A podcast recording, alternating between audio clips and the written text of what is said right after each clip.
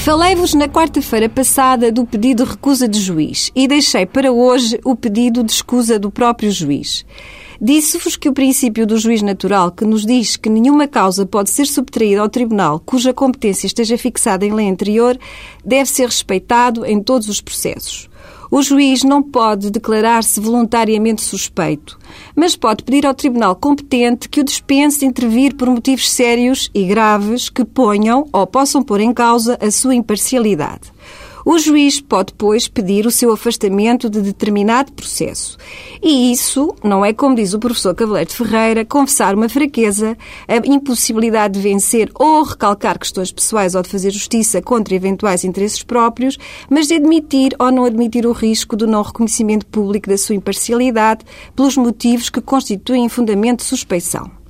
A independência dos tribunais portugueses pressupõe e exige a independência dos juízes, apesar de a independência dos juízes ser, acima de tudo, um dever ético-social, uma responsabilidade que tem a dimensão ou a densidade de fortaleza de ânimo, do caráter e da personalidade moral de cada juiz.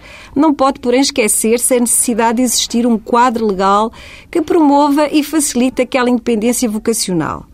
Assim, é necessário, além do mais, que o desempenho do cargo de juiz seja rodeado de cautelas legais destinadas a garantir a sua imparcialidade e a assegurar a confiança geral na objetividade da jurisdição. Assim, o juiz, ao ver por motivo sério e grave ameaçada a sua imparcialidade e liberdade de decisão, deve invocar essa razão e pedir o seu afastamento do processo.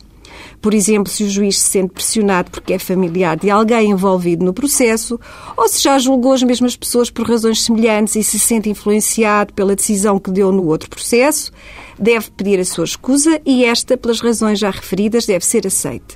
Sob pena de se ver sujeito a uma recusa por parte dos envolvidos no processo e de pôr em causa a sua própria independência enquanto julgador.